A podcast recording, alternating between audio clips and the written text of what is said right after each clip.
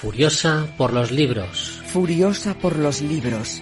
Furiosa por los libros. Furiosa por los libros. Furiosa por los libros. Furiosa por los libros. Furiosa por los libros. Furiosa por los libros.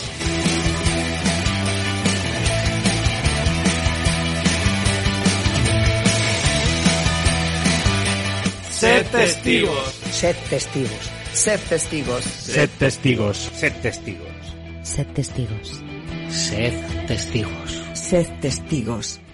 Hola, Conan no, nada pudo conmigo, así que no va a venir al programa. En vez de eso, elegí este libro, como pudiste ver en el título, Este rodaje es la guerra, de Juan Tejero. Como habla de cine, y a mí el cine me gusta mucho, y habla de anécdotas, entresijos, broncas, luchas de egos y todo esto. Aquí sale la vena cotilla.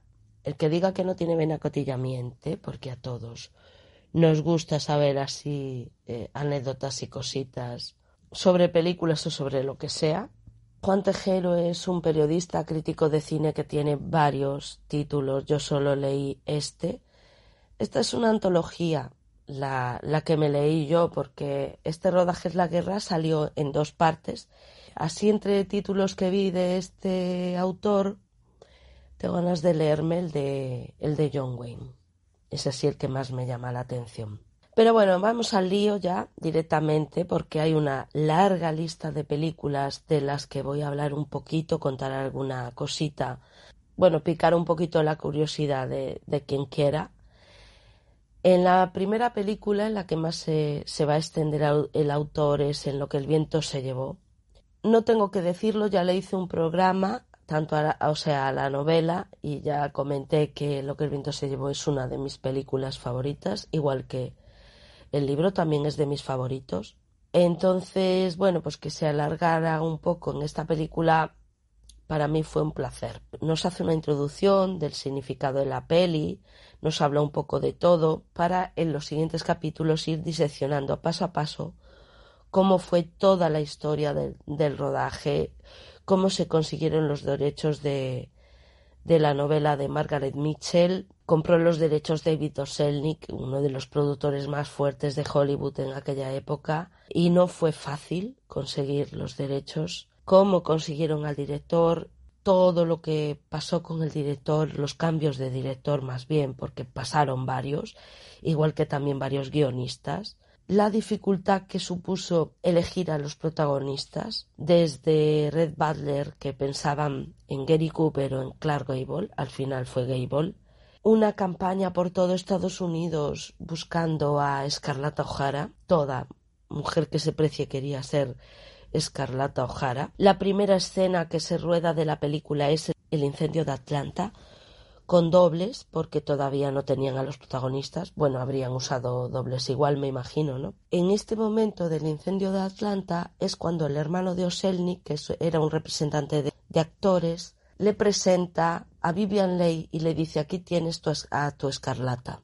Oselnik, que estaba enfrascado en, la escena de, del incendio, no le hizo demasiado caso a su hermano hasta que se giró y vio a Vivian Leigh. Y sí, le gustaba para, para el papel. Vivian Leigh estaba con el hermano de Oselnik porque era el representante de su novio, ni más ni menos que Laurence Olivier. Así que Laurence Olivier también estaba presente eh, en este momento. Uno de los nombres que más sonaban para hacer de Escarlata fue Catherine Hepburn. Ella quería el papel. Se enamoró de la novela y del personaje y bueno, lo quería con todas sus fuerzas. Incluso Joan Fontaine pensó que, que estaba haciendo una prueba para ese papel cuando creo que era Cukor, me parece, el, el, director que estaba en ese momento, le dijo, mira, que no es una prueba para Escarlata, es una prueba para Melania. La Fontaine, toda indignada, diciendo, ay, yo no quiero hacer de Melania que una sosa,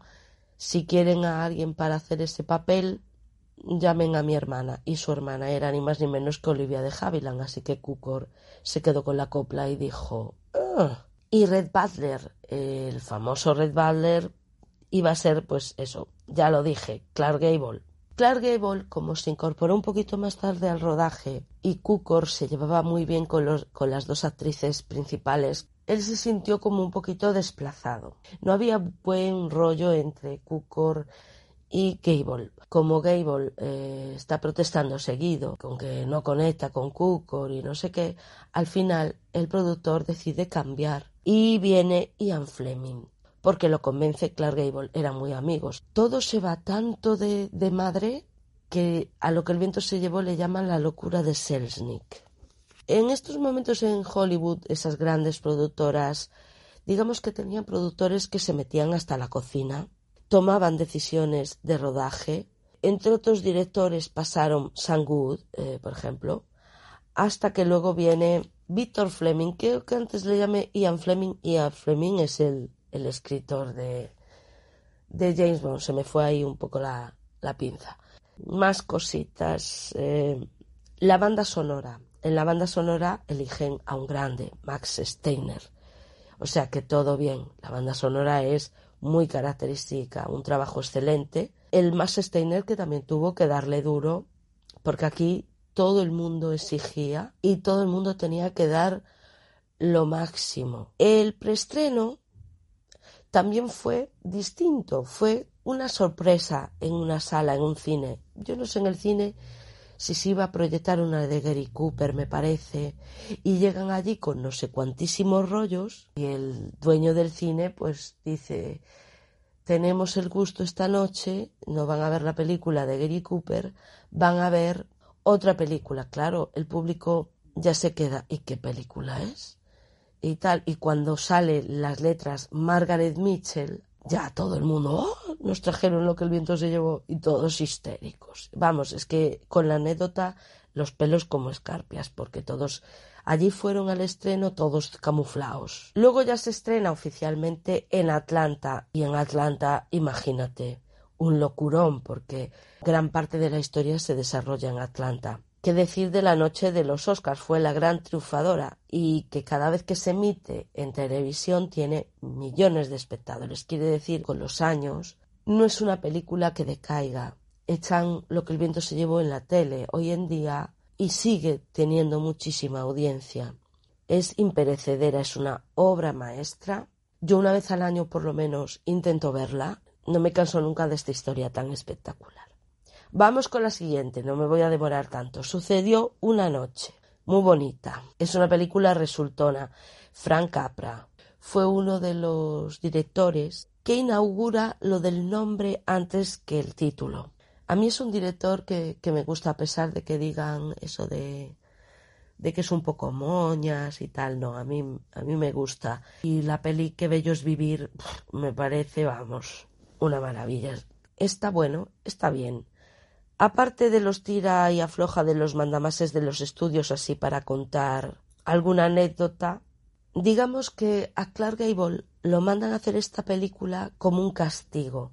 Él mismo dice, me mandan a Siberia, porque tanto para él como para su partener, que es la actriz Claudette Colbert, eh, ninguno de los dos quería hacer esta película, aunque luego tú la veas y no se note. La consideraban una producción menor eh, la famosa escena de, autostop de la otra enseñando la pierna, como no quería en un primer, momento Claude Colbert, Capra hasta las narices dijo, mira, pues que pongan la pierna de una doble y cuando la va a hacer la doble la, la escena dice, quitad a esa chica de ahí que esa no es mi pierna. La película se hizo muy popular cuando se estrenó, todos los hombres imitaban ese bigotito de Clark Gable, su manera de vestir de, la película. Tuvo cinco Oscars y los cinco los, los importantes, peli, director, actriz, actor y guion. O sea que el resultado fue muy bueno. La carga de la Brigada Ligera de Michael Curtis. Bueno, no es una película que a mí me gusta especialmente. Eh, Michael Curtis, por lo visto, era un director muy odiado tanto por actores como por técnicos.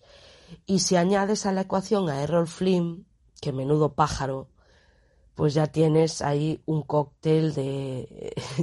un cóctel a punto de explotar. Y une también a David Niven. Me encanta David Niven, me encanta.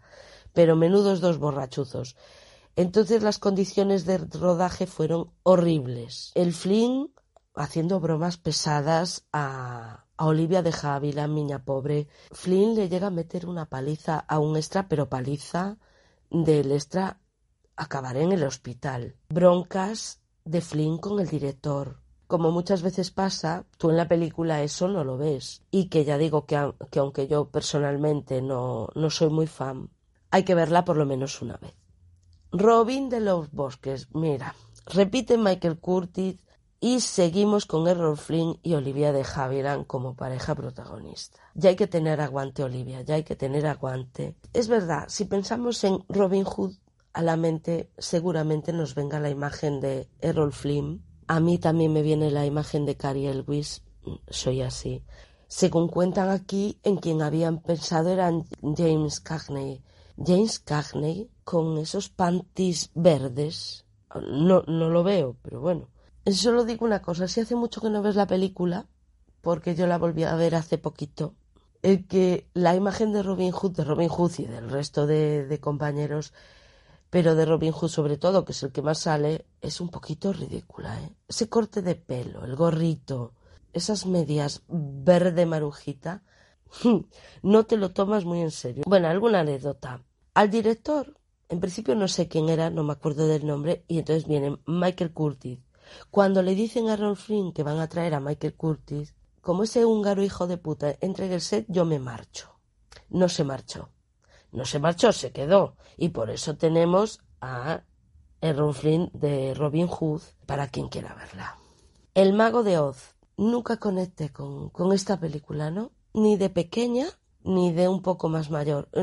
Hay películas pues que te aburren y a mí esta pues me aburre. Fue el gran trabajo de Judy Garland. Judy Garland es Dorothy. Y el resto de la troupe pues también, ¿no? El león cobarde, el hombre de hojalata, el espantapájaros. Las lesiones que tuvieron por culpa de los maquillajes y de toda la parafernalia del vestuario, pobrecitos, algunos quedaron con secuelas. Eh, una enfermedad de la piel tuvo, creo que fue el hombre de hojalata, o sea, mal, ¿eh? Muy mal.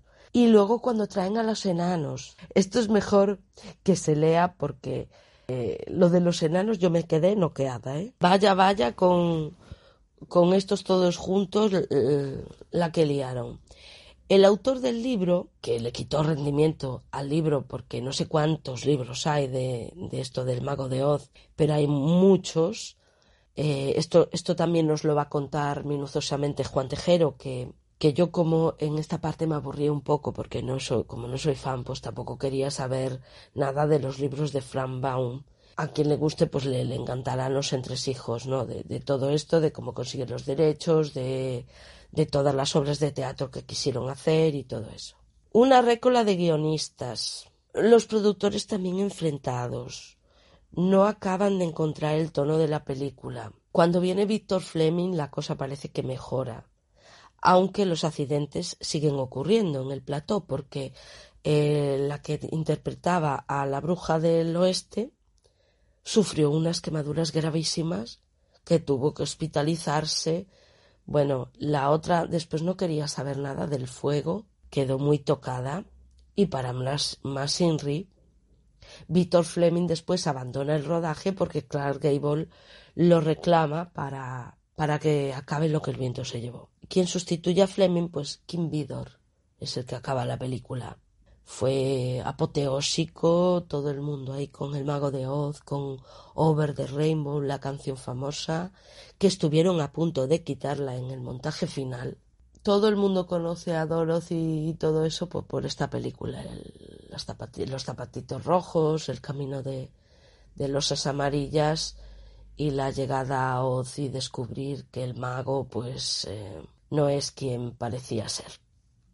Rebecca, Alfred Hitchcock, presentación hollywoodiense de este director, Selznick, repito otra vez, como productor, Laurence Olivier, más de Winter, y la segunda señora de Winter es Joan Fontaine. Es el primer papel así importante de, de Joan Fontaine. Selznick, que es un tío listo, eso no se le puede negar, pide ayuda a Orson Welles. A ver, mmm, Rebeca estaba siendo un bestseller, pero en Estados Unidos digamos que no era tan conocida la obra. Entonces él le pide a Orson Welles, que como tenía ese programa de, de radio, que serialice la novela de Daphne du Maurier. Y Orson Welles lo hace. Y entonces ahí entra en la casa de, del futuro público que va a ir a ver al cine Rebeca. La recreación de Manderley como Hitchcock para el tema de localizaciones, bueno, para todo, es muy meticuloso. No les agradaba ninguna mansión así para Manderley, de todas las que vieron. Y al final, no sé a quién fue, bueno, se le ocurrió hacerla en miniatura. La recrearon a su gusto y tiramillas.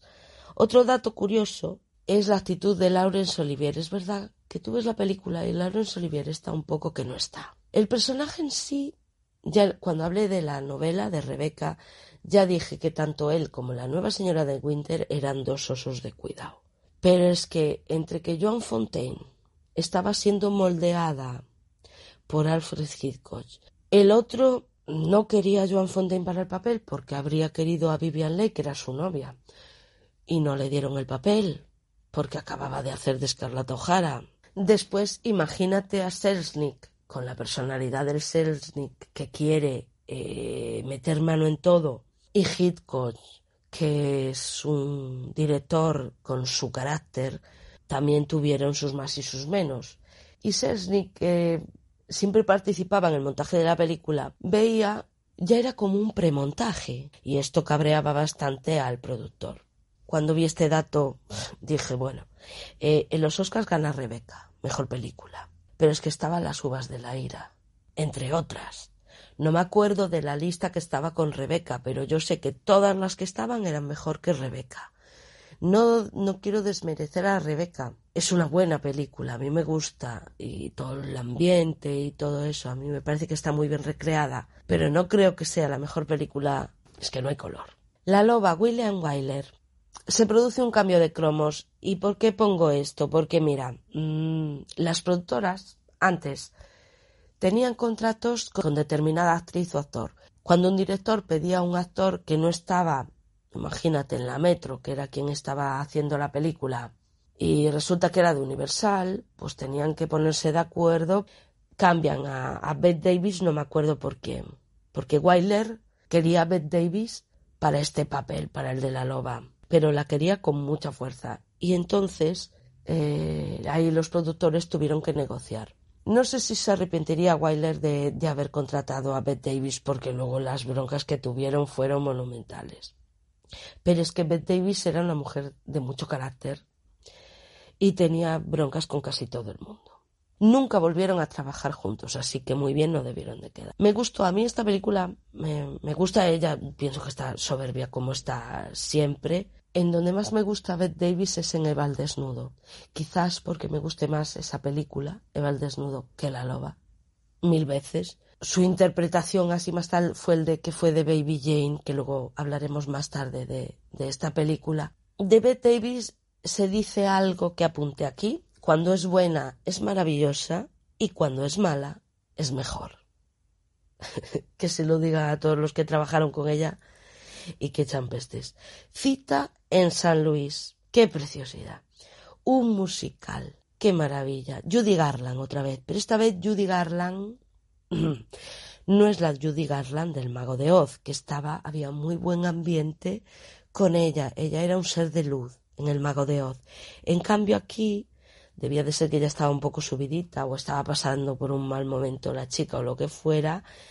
Ella no estaba convencida de este papel. El director, Vicente Minelli, mira, y sería su futuro marido. Tú lees algunas cosas y puedes flipar, porque ella en este rodaje se lía con su partener, con, ¿cómo se llama? Lo tenía aquí apuntado el nombre de Tom Drake, que era pues del que se enamoraba el personaje de Judy Garland en Cita en San Luis, era el vecino.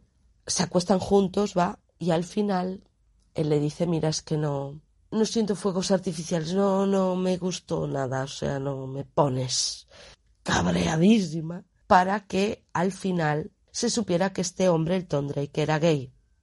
Pero eso no lo supo Judy Garland al momento, entonces, claro, se pasó todo el rodaje que ya no estaba muy a gusto, pues muchísimo peor. No sé si fue después o cuando estaban acabando la película, cuando el resto de la gente había el run run de que el Minelli estaba con, con Judy Garland. De hecho, fue su marido. Tuvieron a Liza Minelli. Eh, la cosa entre director y actriz no debió de ir tan mal como fue al principio. Si no has visto este musical, ponte a ello. Te recomiendo sobre todo que lo veas en Navidades, porque tiene unas canciones de Navidad así muy bonitas pero es bonito verlo en cualquier época. Es un musical así alegre, está muy chulo. Alma en suplicio, Mildred Pierce, título original. Michael Curtis. Volvemos otra vez con este, bueno. Eh, la protagonista, John Crawford. John Crawford es la reina de las sombreras. Yo no sé si viste algún papel en que John Crawford no lleve hombreras. Dudo que lo vieras. Una mujer que no quería interpretar a madres, pero que cuando leyó este papel dijo Sí, lo quiero. Y luchó por él, ¿eh? Porque Michael Curtis no la quería a ella. Él quería a Barbara Stanwyck. Pero cuando vio la prueba que hizo Joan Crawford, se olvidó de Barbara Stanwyck. Curtis, a ver, era otro director para echarle de comer aparte, ¿eh? Trataba a Joan Crawford con un desprecio. La peli, pues resulta ser un éxito. Y ella está soberbia, las cosas como son. Ella gana el Oscar a mejor actriz. Duela al sol, Kim Vidor. Kim Vidor, por decir algo. Está Selznick otra vez. Esta vez Selznick que quiere encumbrar a Jennifer Jones. Que en aquel momento él estaba cieguito por Jennifer Jones. Pero la peli, para mí, me resulta un coñazo. Un coñazo. Bueno, es un trío pasional ahí. ¡Guau! Y está Jennifer Jones, Gregory Peck y Joseph Cotten. Gregory Peck haciendo de malo. No me pega nada. Tuvieron muchos problemas esta película, sobre todo con el código Hayes. Son los guardianes de la moral y entonces atacaron a la película sin compasión porque Jennifer Jones estaba excesiva. Se critica todo de todo de todo. Esto supone éxito de taquilla. Ambiciosa, Otto Preminger. Es la peli de los vestidos. La actriz principal, Linda Darrell, tiene 42 cambios de vestuario. ¿eh? Se dice pronto. Como ya vimos antes, en otras muchas películas, director y actriz enfrentadísimos. Esta actriz después no llegó así a, ser muy conocida. De hecho, la película Ambiciosa, yo cuando me leí el libro, porque no, me sonaba de nada esta película. Y bueno, la vi y no, tampoco hacía falta que me sonara, ¿eh? Los censores, estos del código y tal, protestan porque la actriz tenía los pechos muy grandes, que hay que joderse, o sea, qué culpa tiene la pobre muchacha de tener los pechos grandes. Digo yo, es que hay cosas que no, que no puede ser. no me voy a alargar. La reina de África, John Huston, bueno, bueno, bueno. Esta sí merece la pena. Dos titanes maduros, Bogart y Catherine Hepburn. Catherine Hepburn es mi actriz favorita. Todo lo que veo de ella en general me gusta y aquí lo que hubo fue calor, bichería, enfermedades. Tuvieron una gastroenteritis galopante porque vino el agua en mal estado, el agua embotellada, y resulta que los únicos que no sufrieron ningún retortijón estomacal fueron John Huston y Bogart, porque ellos bebían Jack Daniels, es lo que tiene ser alcohólico. El Houston, que menudo pájaro, se quiso ir a, a esa zona de África a cazar elefantes. No le interesaba mucho la película. Luego da, da el trabajo porque, bueno, mm, es un profesional y al final pues hace su trabajo y lo hace muy bien. Todos ahí en campamentos en mitad de la selva. Un rodaje accidentadísimo, tuvieron también varios sustos, pero salen de todo esto dos interpretaciones para quitarse el sombrero y la gente responde, responde ante este título, porque fue una película de las más taquilleras en su época y Bogart ganó el Oscar al mejor actor. Es muy divertida la película. De aquí a la eternidad, Fred Cineman. Reparto portentoso. Bar Lancaster, Deborah Kerr, Montgomery Cliff, Frank Sinatra, este gana de mejor secundario. Frank Sinatra, que fue un pesado para conseguir el papel. Vamos a ver a Frank Sinatra en varias películas dar por saco aquí bien. Bien.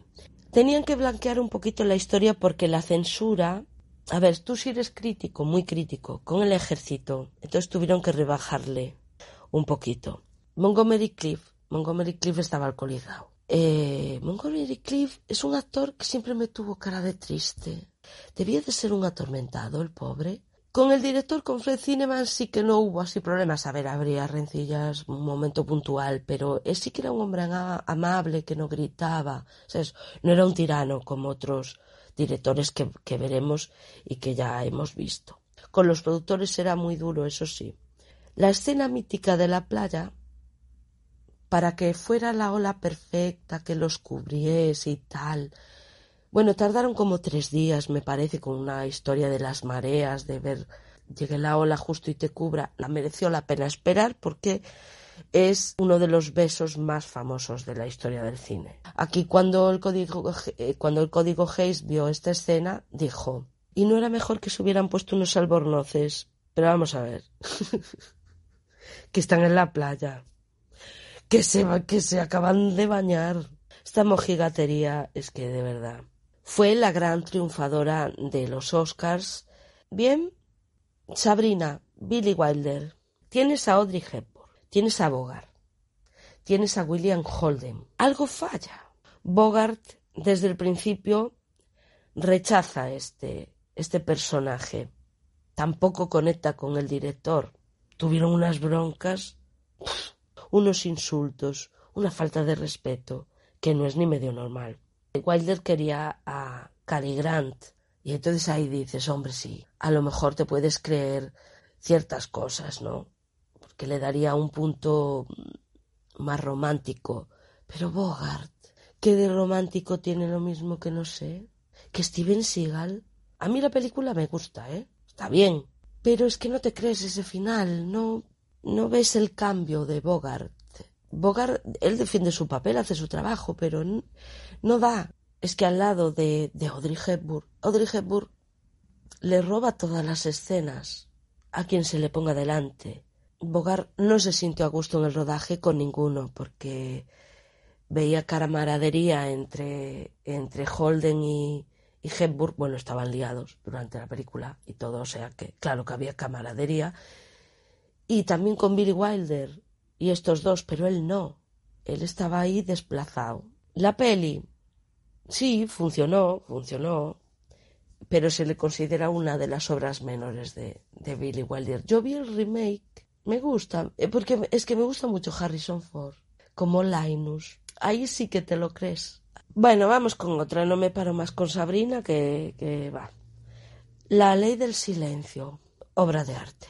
Elia Kazan, Elia Kazan. Para Kazan, esta historia es la toma como propia, porque es la historia del delator portuario, y viene siendo su propia historia, porque aquí están como justificando el delatar con hacer el bien. Y hombre, no es lo mismo, ¿eh? Este tipejo fue un chivato de la famosa lista negra que hicieron en Hollywood, lo de la caza de brujas, y este dio nombres de compañeros eh, diciendo que eran comunistas. Hombre, no, qué feo eso. ¿eh? En un primer momento, Brando no quiso hacerla. Yo pienso que acababa de pasar, estaba todavía esto muy caliente, lo de la caza de brujas, y no quiso eh, por, por el director. Entonces el otro dice, bueno, pues Newman, Paul Newman. Newman no sé por qué fue, pero no, o no quiso o no pudo, y entonces Frank Sinatra. Frank Sinatra le iba a, le iba a protestar él por el comunismo ni hostias. A Frank Sinatra le daba igual. Cuando ya tienen a Frank Sinatra apalabrado, el agente de Brando dice, bueno, a lo mejor sí está, sí está interesado. Entonces Brando pone una serie de condiciones y como le se las aceptan, le dicen a Frank Sinatra, mira, Frankie, lo siento mucho, pero no. Frank Sinatra le gritó en el cielo, porque ya estaba prácticamente contratado. Marlon Brando, entre una de las condiciones que pidió, fue que tenían que contratar a su amigo, bueno, un amigo, no sé quién era, pero que se estaba desintoxicando. El dinero le iba a venir bien, que estaba, que se despejaría, que empezaría a trabajar otra vez y tal. Y entonces le dijeron, vale, un buen gesto por parte de Brando, ¿no? Cal Malden en el papel del cura. un papel memorable. Y Eva Marie Sand, que debutaba aquí en esta película, que los tres juntos, eh, o sea, tanto Brando, eh, Malden como Eva Marie Sand están. Yo para mí es que hay muy buena química. Aquí los problemas con los actores no fueron importantes. Aquí lo que había eran unos problemas de seguridad porque estaban rodando en el puerto con estibadores reales y, y digamos que estaban cabreados. Elia Kazan le tuvieron que poner un guardaespaldas, ¿eh? porque tuvo ahí un pequeño altercado y casi, le, casi lo matan. ¿Qué más tengo por aquí? Ah, en la escena más icónica de la película, que es el discurso de Carl Malden, o sea, el del cura, Elia Kazan le dice a, otro de los actores que estaban así arriba, ¿no? Lánzale esta lata. Y la lata tenía, tenía mitad de líquido. Entonces, oye, ¿cómo le voy a lanzar esto? Que esto si le doy, o sea, le va a doler. Entonces Elia Kazan dice, va, y va y se la lanza él mismo. Y le da en toda la frente y le hace una brecha. O sea, esa herida que lleva, ese momento, es todo verdad. Brando también es todo un profesional en esta película, porque como tiene que hacer ahí de un boxeador, bueno, él se pone a ensayar, se lo toma en serio y ensaya con, con boxeadores profesionales. Y también ayuda mucho a, a Eva Marisan, porque, a ver, Brando tenía que intimidar, ¿eh? Y ella era su debut eh, claro, siempre estaba nerviosa. Entonces, cuando hacen la escena que van paseando hacia los, hacia el parque, hacia los columpios, eso de ponerse el guante de ella, eso todo lo improvisa Brando, para que ella esté más cómoda. Hay alguna cosita que tuvieron, va, algún enfrentamiento pequeño, pero ella en general habla maravillas de él. Dice que es un hombre fuerte y emotivo. Qué bonito a mí se me ve el plumero, porque yo soy muy fan de Brando, pero fan de póster que, que yo el único póster que tuve de un actor en toda mi vida fue el póster de Marlon Brando. Tuvo un póster gigante en la pared y era él.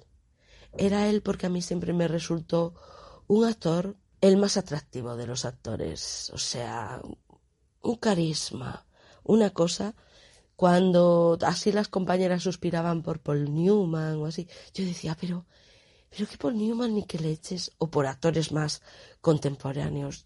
Yo suspiraba por Marlon Brando porque me parecía el hombre. Como dice Lisa Claypas, tiene un carisma sexy que va directamente a tus rodillas. En su época moza, ¿eh? que luego el tío se dejó y el pobre, vaya por Dios.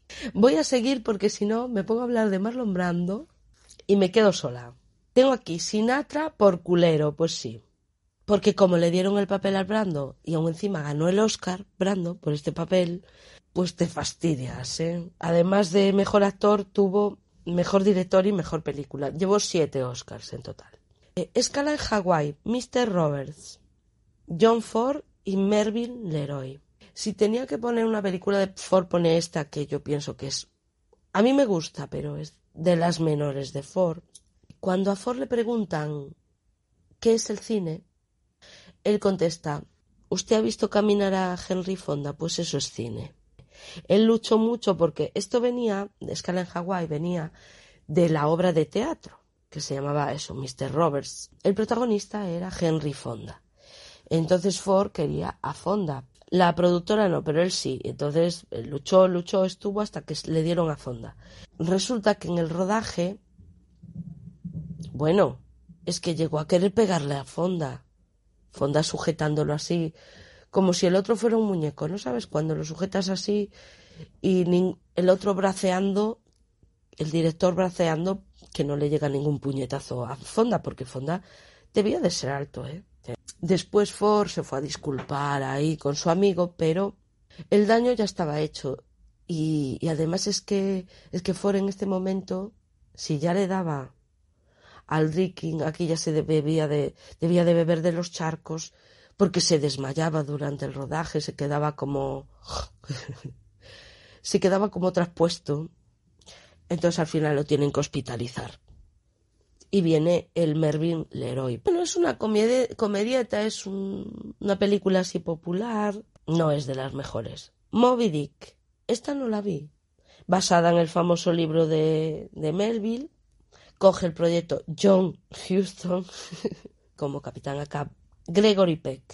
Ray Bradbury de guionista, ojo al dato, y como ayudante de guionista viene Roald Dahl y no sé quién es el otro fulano, John Goodey, que igual es muy conocido, pero yo no lo conozco. Como veremos con Tiburón, trabajar con animales en el agua y mecánicos pues da muchos quebraderos de cabeza. El Pequod, que es el barco de Acap, resulta que es una goleta que se usó en la isla del tesoro. Esto lo tengo aquí apuntado porque venía ahí en la película. Bueno, era una atracción turística y la usan para hacer del Pequod. Gregory Peck, en esta película, pobriño Dios mío, tuvo cada percance que casi le cuesta la vida, mira, porque se suelta un cable de la ballena y él estaba encima y hacía mucha niebla y la ballena empezó a ir a la deriva y fueron diez minutos, dice que fueron los diez minutos más agónicos de su vida.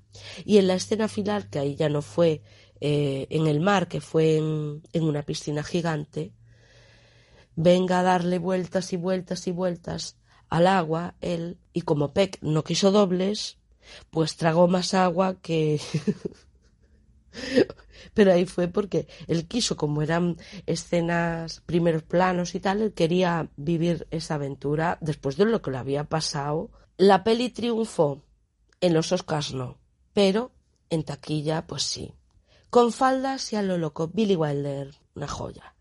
El trío protagonista, Tony Curtis, Jack Lemmon y Marilyn Monroe. Cuidado con esta última porque, madre mía, ella no estaba centrada. Ella necesitaba el dinero, pero de salud, entre los barbitúricos y las y mezclaba con alcohol, pues no, no estaba bien. A veces llegan a perder la paciencia. El que más la pone a caer de un burro es Tony Curtis. Y bueno, con el director ya ni te cuento. Wilder llega a decir, sabía que estábamos a mitad de vuelo con una chiflada en el avión. Marilyn era una atracción para la taquilla. Él sabía que teniendo a Marilyn Monroe que iba a ir el triple de gente a ver la película. Los actores masculinos se pasan toda la película vestidos de chica. Esto fue un engorro. El Jack Lemmon dice que andar con tacones para él fue lo peor. y Billy Wilder les hace pasar como la prueba de fuego. Tenían que ir al baño de chicas y ver si daban el pego. Y como así fue, pues dijo, no cambiéis nada, os vamos a dejar tal cual estáis. ¿Qué voy a decir? A día de hoy sigue funcionando muy bien los chistes, o sea, todo muy bien. Y la frase final, nadie es perfecto, es una de las frases más icónicas. Es como el broche de oro de, de la película. Los Siete Magníficos. John Sturges. Es un remake de Los Siete Samuráis eh, de Kurosawa.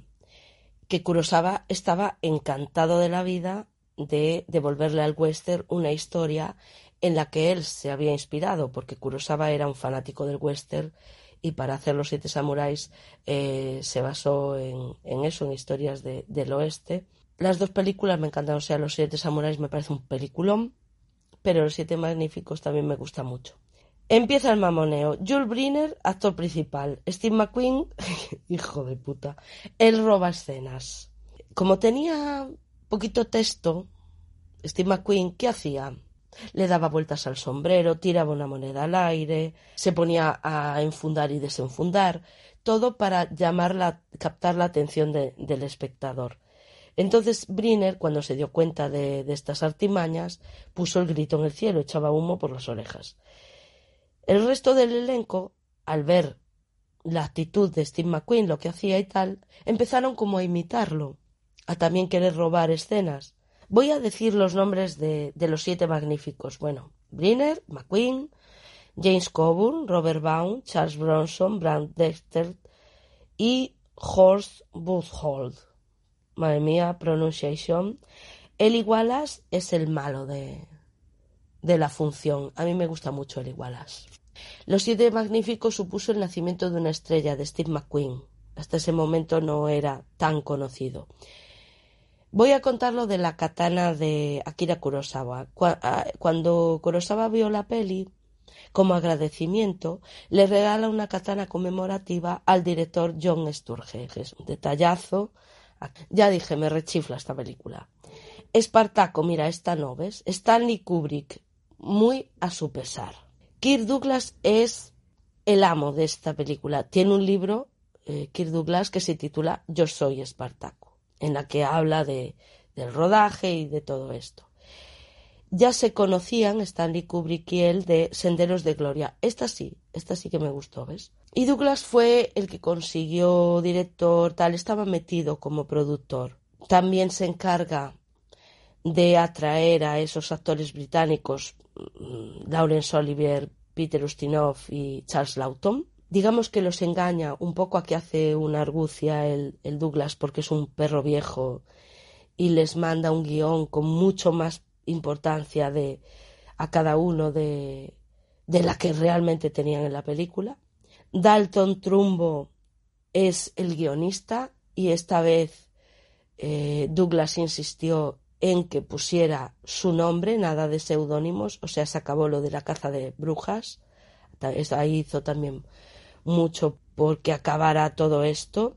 Claro, tú te paras a, ver los nombres de, de, gente tan importante y dices, aquí hay muchos gallos en el gallinero, como en la anterior, como en los siete magníficos. Y cuando hay muchos gallos, pues el que tiene más plumas, en este caso Douglas, pues es el que gana. Él imponía sus normas, los actores no van a ayudar en nada, el resto, tampoco el director. Algo curioso de la escena final es que se rodó en España, con figurantes del ejército español. Quedé un poco alucinada con esto. Alex North como compositor, cuando vi que Alex North era el compositor y Stanley Kubrick, eh, el director de Espartaco, eh, digo yo, Alex North no se imaginaba lo que pasaría años después cuando Kubrick lo contrata para hacer la banda sonora de 2001 Una Odisea Espacial, que al final pasa de la banda sonora de North y utiliza temas clásicos. Se llevó cuatro Oscar, pero no los importantes. Pero bueno, es una película para la posteridad. Aunque a mí no me guste, pues tengo que reconocer que, que muy buena película y lo de Yo soy Espartaco es un momento muy, muy emocionante. Lawrence de Arabia, David Lim. Una superproducción con mayúsculas, siete Oscars, pero para hacerla también tela marinera. ¿A quién quieren para hacer de Lawrence? ¿A quién van a querer? A Marlon Brando. Marlon Brando debía de ser el perejil de todas las salsas porque lo mencionan aquí que lo quieren para un montón de películas. Uno de los que protesta de que sea Brando, de que dé vida a Lawrence de Arabia, es el hermano del T. Lawrence, o sea, en el que se basa la historia. El hermano de este Lawrence fue, fue el que dijo, ¿cómo va a hacer un americano de un inglés? Bueno, pues al final no hace un americano, hace un irlandés. No sé qué sería mejor, ¿eh? Peter O'Toole. Peter O'Toole es el que le va a dar vida, se lo toma muy en serio, se opera la nariz, se tiñe el pelo de rubio, o sea, el tío se mete en el papel, lee todo lo que había escrito mm, de, de, del T, de T. Inconvenientes. Las localizaciones ah, estaban en el desierto, ahí en Jordania. Hubo muchos impedimentos burocráticos. Hubo Imagínate, calor. Es que trabajar en el desierto no, debe de ser fácil. Lo que le hacen al actor francés Maurice Ronet es que no tiene perdón porque a este, que lo sustituyen después por Omar Sharif, el que hace de Ali, pues le hacen un feo a Ronet. Traen a, mandan de vuelta a Francia a Marie Ronet, en teoría para que descansase o no sé qué, y entre medias siguen rodando con Omar Sharif.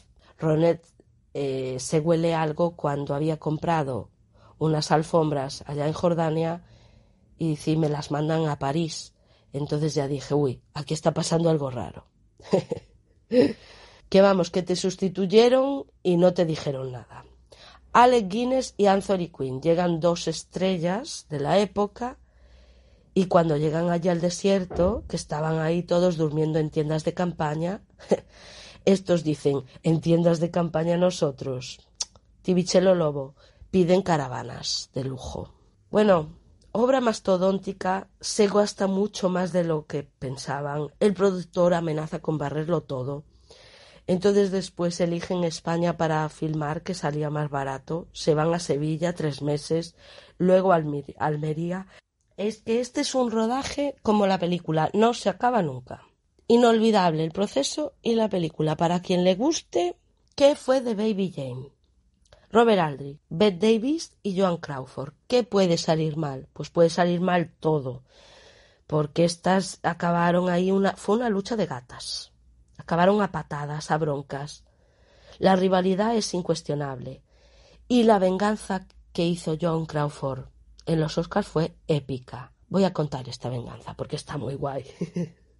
Beth Davis fue nominada por esta película y John Crawford no. Cuando el papel, digamos, de los dos personajes, los dos personajes son importantes en la película. Entonces John Crawford em, no se lo tomó bien que su compañera con la que se llevaba fatal fuera la única nominada. ¿Ella qué hace? Apoya el resto de candidaturas, pero la de Bette Davis, Nanay, la noche de los Oscars, cuando dicen que la ganadora es Sam Bancroft, sube a recoger el premio en su nombre John Crawford. Imagínate la cara de Bette Davis. Ay, qué guay. Eh, bueno, por cómo describen a John Crawford, ella era como más señora, más diplomática, más de saber estar. Como decimos en mi tierra, un poquito figureira, ¿sabes? Más de de apariencias, contrastienda, pero sabía guardar eh, la calma cuando tenía que guardarla. En cambio, Beth Davis era un volcán. Esta soltaba por la boca lo primero que se le pasaba. Tiene fama de, ser eh, una mala pécora.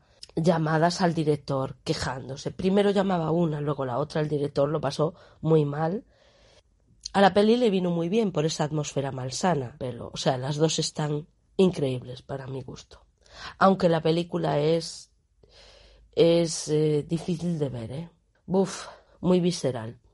Los pájaros, Alfred Hitchcock, el mago del suspense, lleva al extremo aquí los avances técnicos, todas las técnicas que utilizan. Usan no sé cuántas variedades de pájaros de verdad, pero también utilizan pájaros de mentira y para hacer todas estas técnicas que te las explican aquí en el libro y, flipas, dices, la imaginación de este tío, el lugar elegido es Bodega Bay y aquí Hitchcock eh, se pone a, a ver cómo visten los parroquianos. Bueno, él quiere buscar el máximo realismo posible, eh, hace una copia exacta de la granja, de todo lo que pudo imitar, pues lo imito y moldeó a la actriz, porque la actriz, Tippi Hedren, era una modelo de publicidad. Ella no había hecho nada de, de cine. Y entonces él dijo, esta es la mía, la voy a moldear yo aquí porque no tiene ningún tic que otras actrices que me vienen que ya son veteranas. No, él se puso ahí a la vestir, también los les coge cómo vestir, cómo peinarse. Obsesivo, ¿eh? O sea, contrata un detective privado para que vigile con quién anda, eh, cómo viste fuera del plato, todo, o sea, sus hábitos, se vuelve como muy obsesivo con, con Tippi. Ella lo pasó muy mal y el tema de los pájaros, eh, hay cosas que le obliga a hacer que no sé cómo le quedaron ganas de actuar. Esto no hay sueldo que lo pague. Bueno, es una obra inmortal, es una pesadilla. Para los que tenemos fobia a las aves, pues imagínate, como es mi caso, yo que la vi de muy niña, según mis padres, porque yo no, no la recuerdo de, de haberla visto de tan pequeña, ellos siguen diciendo que mi trauma de, de, las aves viene de aquí, viene de, de la película Los pájaros. No lo sé. Yo sé que la vi años más tarde y, y, claro, como ya le tenía ese terror a las aves, pues pues lo pasé mal. Ahora la película, la película está genial. Bonnie and Clyde, Azul Pen, violencia, sexo, arte o como Warren Beatty se hizo millonario. Era el productor, la estrella. Y todo comienza con dos guionistas, Benton y Newman, que hablan de esta pareja de atracadores de banco y a Truffaut le gusta el guion, ellos se lo ofrecen, pero Truffaut no estaba disponible. Entonces Warren Beatty, que busca un guion para coprotagonizar con su novia Leslie Caron, le hablan de Fahrenheit 451 de Truffaut. Entonces ellos vuelan a Francia para intentar que los contrate, pero Truffaut les dice no, que ya tengo a los actores, así que nada, pero Mira, me hablaron de una historia, leí un guion, Bonnie and Clyde y tal, y Warren compra el guion. Y ahí empieza la aventura. Primer batacazo. La novia no puede ser la protagonista. Él le dice, ¿cómo vas a ser la protagonista si tienes acento francés? Entonces ella, que había ido con él, hablado con Truffaut, ta, ta, ta, todo el rollo, era para hacer una película juntos. Cuando él le dice que no cuenta con ella, normal que no se lo tomara muy bien la mujer. Eh, se dejaron al, al, poco tiempo, de hecho. La elegida es Faith Dunaway. El que manda es Beatty, aunque a la batuta la lleve Arthur Penn, ahí el que corta el bacalao es el Warren Beatty. Cuando proyectan la película finalizada para los directivos de la Warner, para Jack Warner, este es el film más jodidamente largo que he visto en mi vida. Eso que decía Jack Warner de que daba para varias meadas, ¿no? Beatty estuvo listo y le dijo, bueno, pues véndemela, si no la quieres distribuir tú, me la vendes y ya está. Tú no tienes dinero para comprarla y el tú pone un precio y yo te la compro. Entonces el otro se queda pensando, bueno, está bien, la estrenaremos. Y ahí la jugada salió bien. Pasó algo muy raro con esta película, porque como la estrenaron en salas pequeñas, no le dieron mucho bombo, y la película se fue como cociendo a fuego lento. La crítica la denostó, ¿eh? Pero el público la va a salvar. Van a hacer un reestreno y ahí ya el pelotazo, diez nominaciones al Oscar, y se lleva dos solamente, fotografía y actriz, secundaria. Como dice Faith Dunaway, sintieron que fueron ellos a los que le robaron. Está muy bien, Bonnie and Clyde. Digamos que fue un poco la que revolucionó Hollywood, la gran industria, ¿no? De poner a perdedores como protagonistas. Esto sí es verdad con Bonnie and Clyde y con Easy Rider. Fueron las dos películas que cambiaron un poco el cine en esa época. El planeta de los simios, Franklin Sapner. El primer nombre que sonó para el papel de George Taylor, para el prota, ¿quién fue? ¿Quién? Marlon Brando. Pero Marlon Brando nada, al final fue Heston. La prueba de fuego de los productores era demostrar que los actores caracterizados de simios no daban risa, porque la peli era seria, este maquillaje, todo esto, bueno, las horas que pasaban estos pobres, sudaron tinta china. Todos rodando con un calor asfixiante, excepto Geston, que Geston estaba fresquito. Él salía a hacer footing bajo el sol, eso es un hombre. con todo esto del maquillaje y de los efectos y tal, el presupuesto se dispara. Y la cosita va lentamente. Final impactante, uno de los finales más impactantes de la historia del cine, con esa estatua de la libertad y el protagonista maldiciendo, uno de los finales más conmovedores. La película puede que no te guste, pero este final, digamos que le da como una vuelta y todo cobra como un sentido distinto. Si la vuelves a ver sabiendo este final, ya no la ves igual. Es, es muy buena, a mí me gustó. Se estrenó Fíjate qué coincidencia, se estrena a la par que 2001 Una Odisea Espacial. O sea, dos películas de ciencia ficción muy míticas y se estrenan a la vez, y las dos fueron un éxito. Aquí voy a hacer un paréntesis, es que escucho muchos podcasts y siempre escucho lo mismo, cuando se estrena ET y la cosa. Y todo el mundo culpa a ET del fracaso de la cosa. Pues no, pues no, porque aquí tenemos el ejemplo de que estas dos películas, siendo las dos de ciencia ficción, las dos triunfaron. No vamos a echar la culpa a ET de que no triunfara la cosa. Pues no triunfó porque no triunfó. Pero basta ya de echarle la culpa a Spielberg, porque no. Y mira que a mí la cosa me gusta, me gusta más que ET. O sea, para mí es un peliculón. No es culpa de nadie, son culpas de las circunstancias. Carpenter está en mi top de directores, también lo está Spielberg. Y a mí de Carpenter me gusta prácticamente todo. Pero no es un director taquillero, no lo necesita. Él, en general, él deja su impronta. Quería decir esto nada más. ET y la cosa son dos peliculones, igual que lo son 2001 y El planeta de los simios. Muy bien, El padrino, Coppola. Hay una serie buenísima de cómo se rodó el, el padrino que se titula The Offer Vamos, es que la recomiendo muchísimo. Es una serie, vamos, de 10. Los actores todos están fantásticos. Además se parecen muchísimo a... Es que se parecen tanto que da miedo. ¿eh? Ves fotos y dices, joder. Mm, bueno, el que menos se parece es el que hace de Al Rudy. Ese no se parece tanto, aunque Miles Teller, vamos, está soberbio. Algunas anécdotas varían un poco de lo que dice aquí Juan Tejero de, de la película, pero bueno, es bastante fiel a lo que pasó. Todo empieza con un bestseller. En primer momento se titulaba Mafia, de Mario Puzo, pero luego se tituló El Padrino. Se hacen con los derechos y entra en escena Bludor, Evans y Al Rudy. Al Rudy será el que lleve un poco el peso de la producción. Para el guion contratan al propio Puzo, que colabora con Coppola. El director Coppola quería a Al Pacino. Al Pacino en este momento era desconocido, no era el actor que es ahora, ¿no? Digamos que no lo quería la productora, pero él estuvo ahí lucha que lucha, lucha con lucha y él lo quería de Michael Corleone. Y para Vito Corleone, Mario Puzo ya dijo que escribiendo El Padrino pensaba en quién, en quién pensaba. Marlon Brando. Por supuesto, y un acierto. Marlon Brando, ¿cómo está Marlon Brando? Del don, ¿eh? Eso sí, Brando que no se aprendía las frases. Entonces le tenían que poner chuletas por todos lados. Digamos que se dejaba ir. Marlon Brando ya con su presencia ya era suficiente. ¿eh? ¿Qué jefe? Voy a replicar a John Ford. John Ford decía que los andares de fonda eran cine, ¿no? Bueno, pues yo digo que Marlon Brando entrando en una habitación es cine. Eh, vale. Eh... Bueno, leí lo de Sinatra y ya dije, pero ya está otra vez este dando por culo.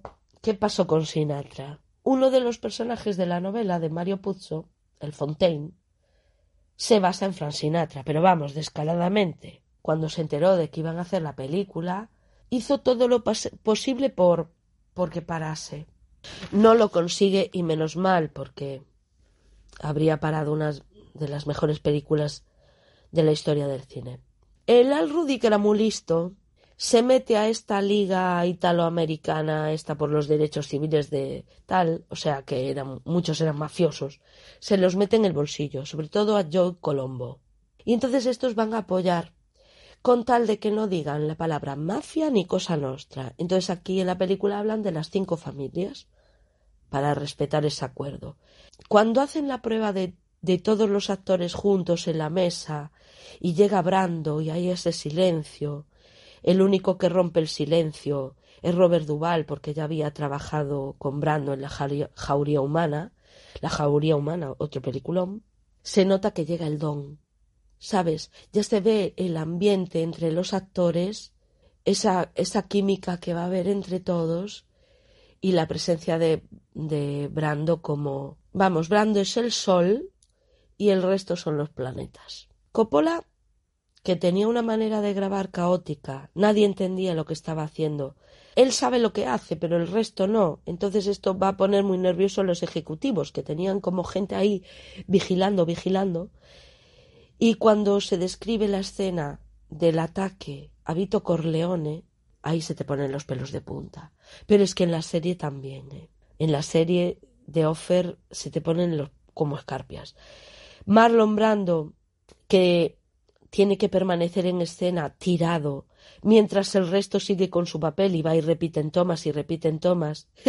Resulta que el tío se queda dormido allí en el suelo.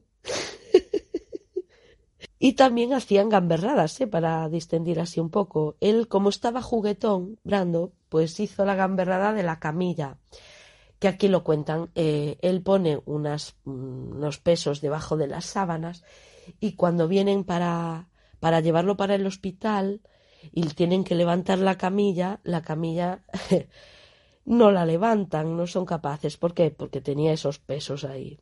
Y, bueno, el culo de James Cam, porque James Cam debió de enseñar el culo a toda María Santísima. Brando hizo algo muy bonito y como yo soy muy fan de Brandon, lo voy a contar. Coppola estaba pero vamos, pendiendo de un hilo. Él lo sabía. Dice a mí en cualquier momento me echan y traen a otro para rodar. porque los productores, ya digo, no estaban contentos con él, no sabían lo que estaba haciendo del caos que había allí en aquel set. Y entonces eh, se lo comenta a Marlon Brando, ¿no? Yo creo que me van a echar y tal, tengo ese presentimiento. Y le dice Brando, mira, tú rueda tranquilo, que si te echan a ti, yo me voy. Coppola hoy en día dice que Brando le salvó el pescuezo, porque si no lo habrían echado.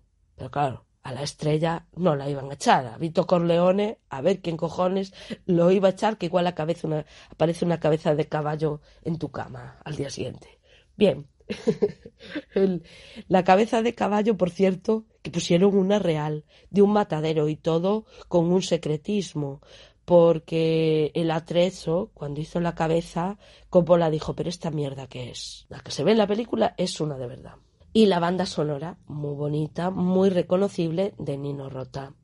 Cuando todo terminó, la pesadilla de, del pobre Coppola, que estaba ahí, a ver si acabo, a ver si acabo, y al Rudy, que tuvo que lidiar con mafiosos y de todo, bueno, llegaron por fin los aplausos y los premios.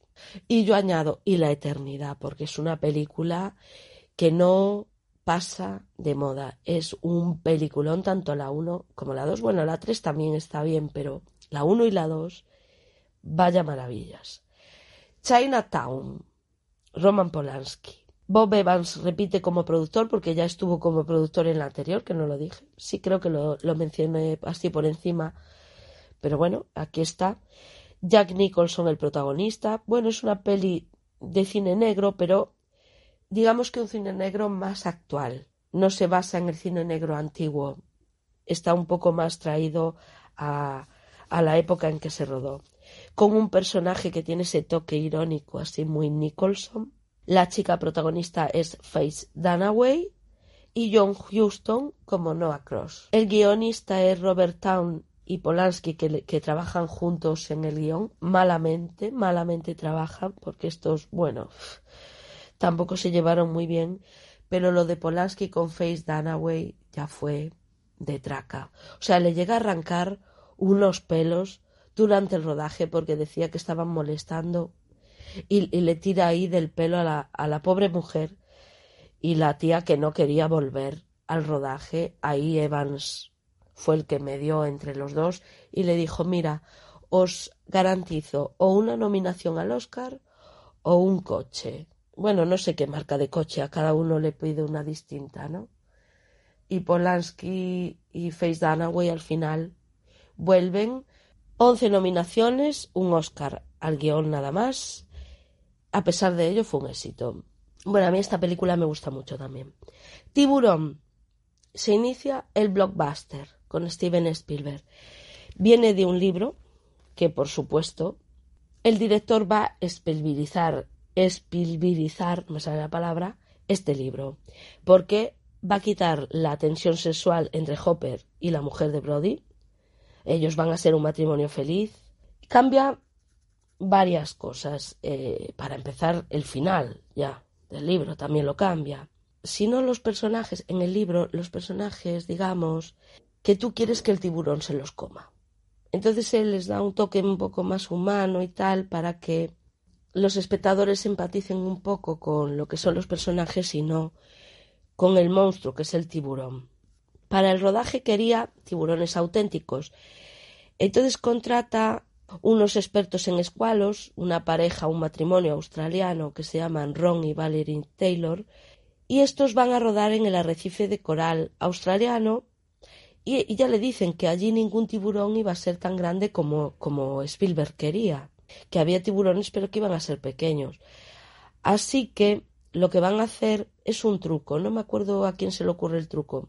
Creo que fue al, al productor. Entonces preparan una jaula más pequeña y meten a, a, a, una persona bajita, o sea, mide un metro cuarenta y cinco al, al que meten, que era un doble de esto de escena de acción de niños, para que parezca más grande de, de lo que en realidad es. Pobre hombre, no sabía lo que le esperaba. La polea que baja la jaula falla y el tiburón está allí rondando en una eternidad.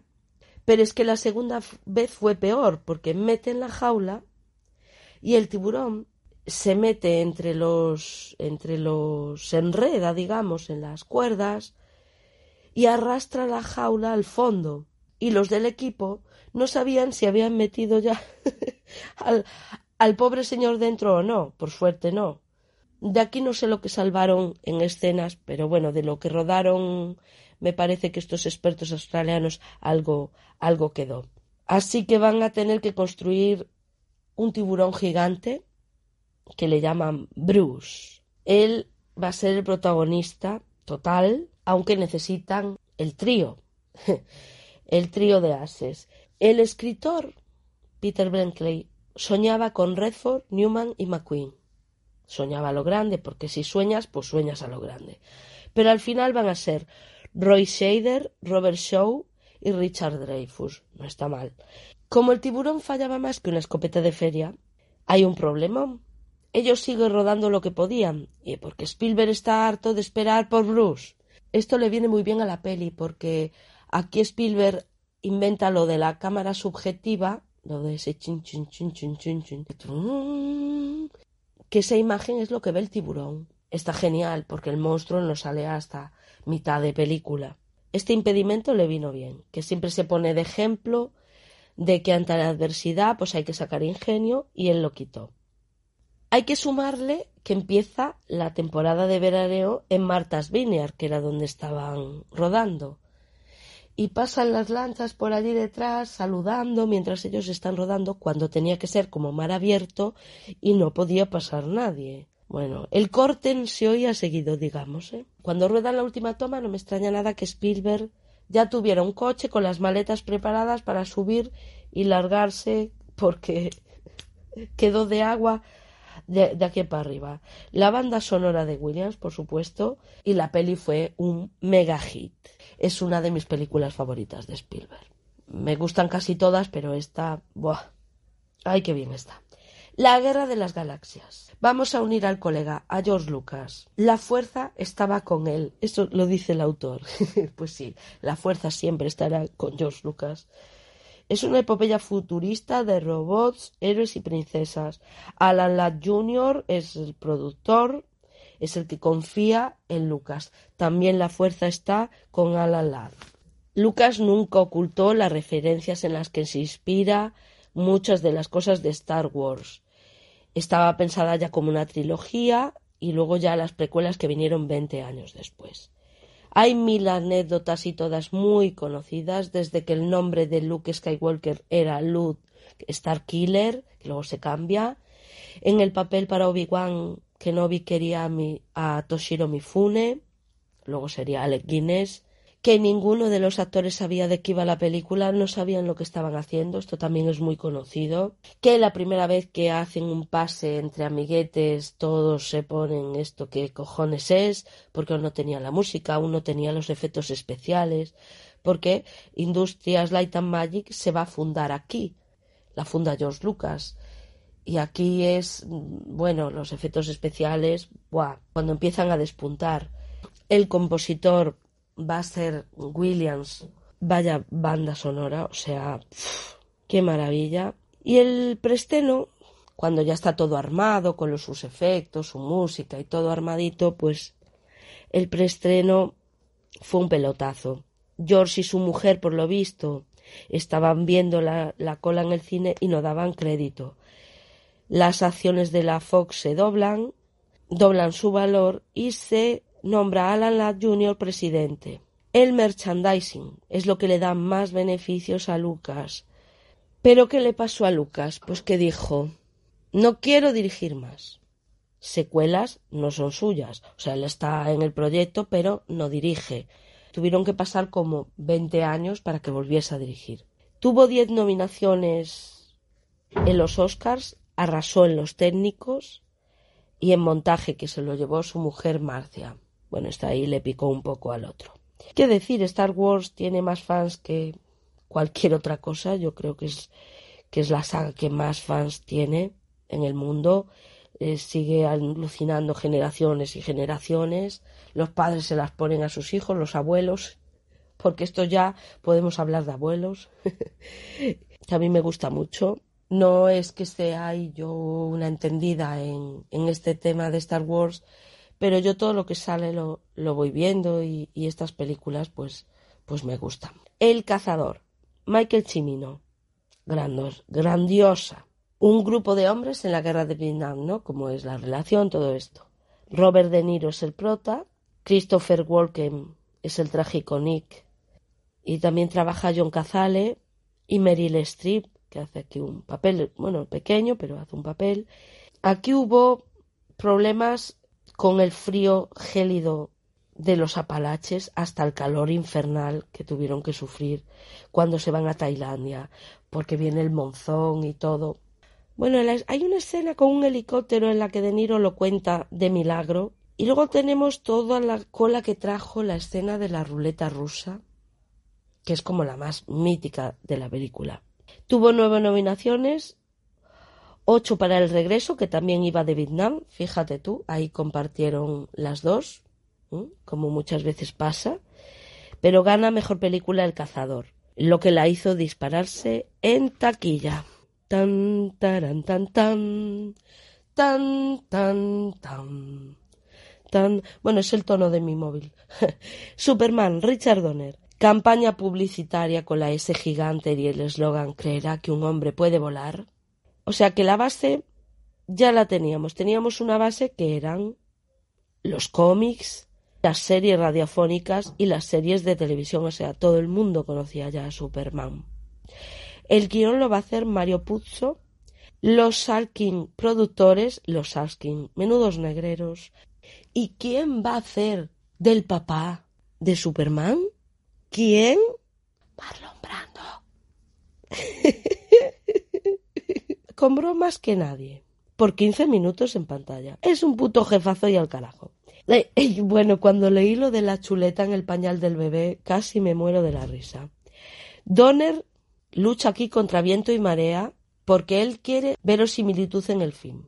O sea, quiere que dé el pego, que es que realmente creas que un hombre puede volar y quería un actor desconocido para esto, porque se manejaron actores famosos, pero bueno, él decía, es que va a ser Robert Redford volando, va a ser fulanito volando, no. Entonces eligen a Christopher Reeve, porque Christopher Reeve se puso cachas, no solo daba eh, la talla como Superman, sino también como Clark Kent, o sea, como actor así cómico también, también daba. Y la chica es Margot Kidder. Los Salskin, por Dios. Los Salskins, ¿qué decir de ellos? Con Donner le van a mandar otro director, a Richard Lester, como para que lo supervise. Lester que tranquiliza a Donner, oye, yo no estoy aquí para quitarte tu puesto, yo solo vengo a ayudarte y tal. Que luego Lester va a dirigir Superman 2. Superman 2 con muchas escenas de Donner. Porque, porque aquí se rodaban las dos películas a la vez. Pero al final ese contrato se va a romper porque, porque no porque no, como no hay buen rollo y el dinero escaseaba, estos eh, siempre tenían problemas de pasta. Eh, como no estaban muy seguros, se rompen contratos para que la segunda parte se haga independiente, pero como ya había mucho rodado, por ejemplo, van a prescindir de... Mm, ¿Cómo explico esto? A ver. Van a prescindir de escenas a mayores que habían rodado con Brando porque no querían pagarle Brando era el que más cobraba. Entonces en la segunda parte no querían pagarle y en vez de Brando ponen a la madre. La película se hace. Se hace la primera y resulta que lo que estaban un poco más indecisos eran con el final. Tanto Donner como Lester, Lester principalmente, dice es que aquí no hay conflicto. Aquí lo que hay que hacer es que, que, que Lois muera y entonces hace Superman toda la vaina de darle la vuelta para atrás a la Tierra esta idea ya venía del guion de Mario Puzo, porque a Puzo también lo despidieron, me parece. No sé qué rollo pasó. Así que volvieron a recuperar eso del guion y al final fue la escena final y tal. La banda sonora John Williams, qué decir. Y el estreno fue por ahí por las navidades del 78. Por supuesto fue un éxito clamoroso porque ya el personaje llamaba y entonces todo el mundo quería ver Superman. Bien, Apocalypse Now. Coppola, como dice Coppola, esto no es una peli de Vietnam, esto es Vietnam. Porque mira que pasaron cosas, ¿eh? Fue la revolución del cine bélico. Es una adaptación libre del corazón de las tinieblas de Conrad, un guion de Milius, va a rodarla. Iba a rodarla George Lucas, pero luego no. Entonces el proyecto, años más tarde, lo rescata Coppola. Como siempre, eh, encontrar el reparto, un quebradero de cabeza. Y para Kurz, ¿quién eligen para Kurz? ¿Quién? Marlon Brando. Pero queda el resto. Tenían para hacer del protagonista a Harvey Keitel, pero Harvey Keitel, como estaba en modo, no sé, mm, exigente, empieza a tocar las narices a Coppola y Coppola al final lo despide y trae a Martin Sheen. El ataque aéreo al son de la cabalgata de las Valquirias, la escena más impresionante ¿no? de la película, pues resulta que están preparando todo esto y el gobierno local que les había dejado los helicópteros, pues los necesitaban porque estaban con su propia guerra y entonces menudo palmo de narices se quedan, más retrasos en el rodaje, el huracán Olga que destroza todo. Entonces los periodistas van a empezar a burlarse ¿no? de la película diciendo Apocalipsis cuando el protagonista, el, el Martin Sheen, que debía de meterse de todo, mmm, le da un ataque al corazón. Y entonces esto lo lleva con mucho secretismo Coppola para que no se enteren los productores, porque si no eran capaces de, de parar todo. Cuando llega Marlon Brando se había puesto como un odre, entonces Coppola y él se ponen a hablar de cómo disimular los kilos, el otro está avergonzado, ¿no? Porque había tomado sus kilos. Usan cadáveres de verdad. La guarida de Kurz no sé en qué estaban pensando. Mil cosas, mil cosas que podían haber parado la película. Después el, gobierno americano quiere boicotear. Cuando la ven, la, prohíben. Y resulta que gana en Cannes junto con el tambor de hojalata. Y entonces tienen que soltarla, el gobierno americano tiene que levantar la veda y dejar que se estrene en Estados Unidos. Recibe ocho nominaciones a los Oscars y gana foto y sonido. En 2001, en Cannes, se presenta Apocalypse Now Redux, que fue una ovación final, hubo, bueno, fue tremendo. O sea que, que la gente no tenía olvidada esta película como no la tiene hoy en día. Aunque está bien, es un poco ida de olla. Superman 2. Como ya había dicho en Superman 1, Richard Lester ahora está a los mandos. Esta fue mi primera película en el cine. Era yo muy pequeñita, pero muy pequeña. Entonces yo le tengo un cariño especial. Yo no sabría decantarme por la 1 o la 2. Yo las fui a ver después todas al cine, desde la 2. Fui a ver la 3, la 4. Todas me gustan.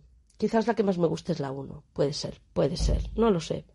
Aunque para mucha gente la 2 es una secuela que muy válida y que incluso puede superar a la primera.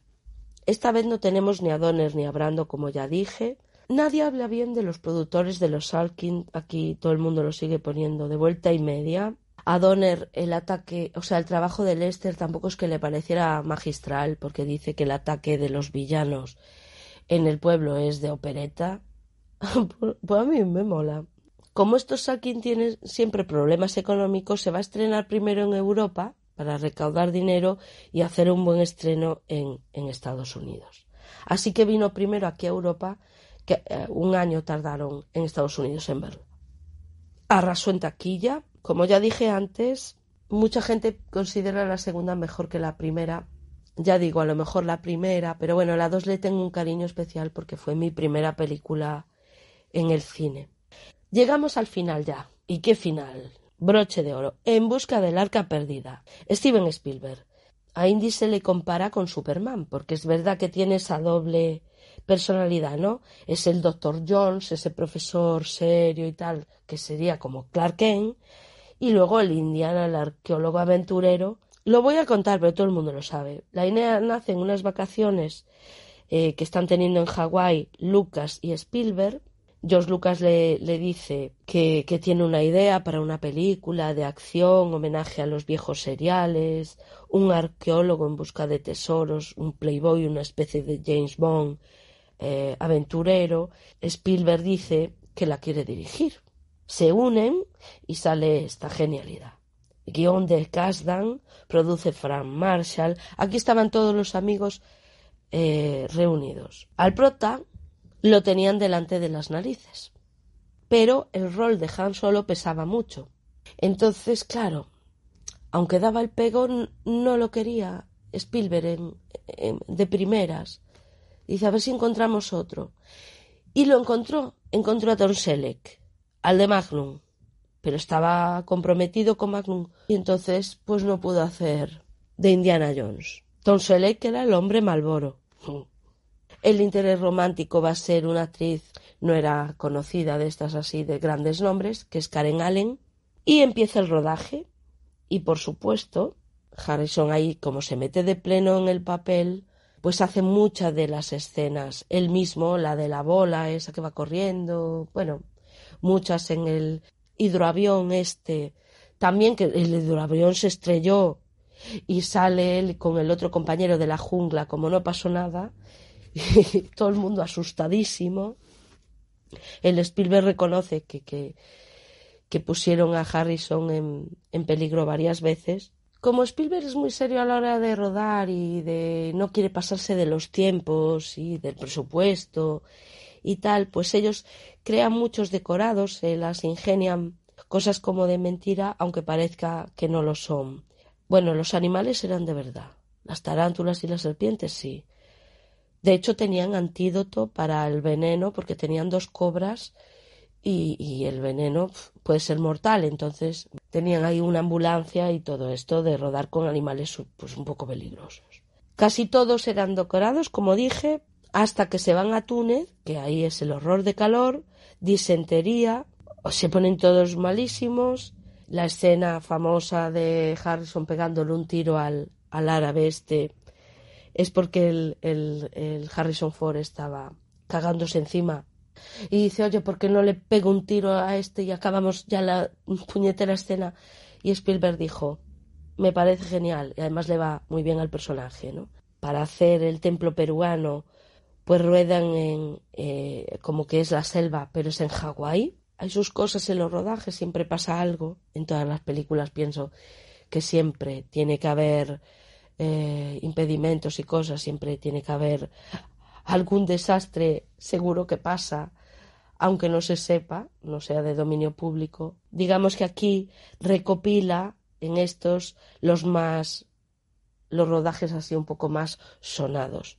Bueno, el público se arrodilló ante Indiana Jones, evidentemente, y, las siguientes partes, pues, pues igual, fueron un éxito de público nominada a varios Oscars, pero ganó los técnicos. Eh, todo funciona a la perfección. O sea, cada vez que la ves, Indiana Jones, la trilogía, te arranca una sonrisa. Es una maravilla. Harrison Ford estratosférico y Harrison Ford, digo yo que vaya tres roles tiene, ¿eh? Indy, Han Solo y Deckard. Ahí es nada, ¿eh? Bueno, yo voy a añadir y añado también que esto ya es algo personal. No sé ni cómo se llama el personaje, pero a mí me gusta muchísimo en Armas de Mujer. Ay, cómo me gusta. Nada, muy buen libro, muy bien Juan Tejero, maravilloso, se pasa un rato muy bueno, puedes leerte una película todos los días antes de dormir, ahora que estás en vacaciones, y luego soltarlas ahí como que sabes mucho de cine. Nada más, me despido, feliz verano y hasta la próxima. Furiosa por los libros. Furiosa por los libros. Furiosa por los libros. Furiosa por los libros. Furiosa por los libros. Furiosa por los libros. Furiosa por los libros. Furiosa por los libros.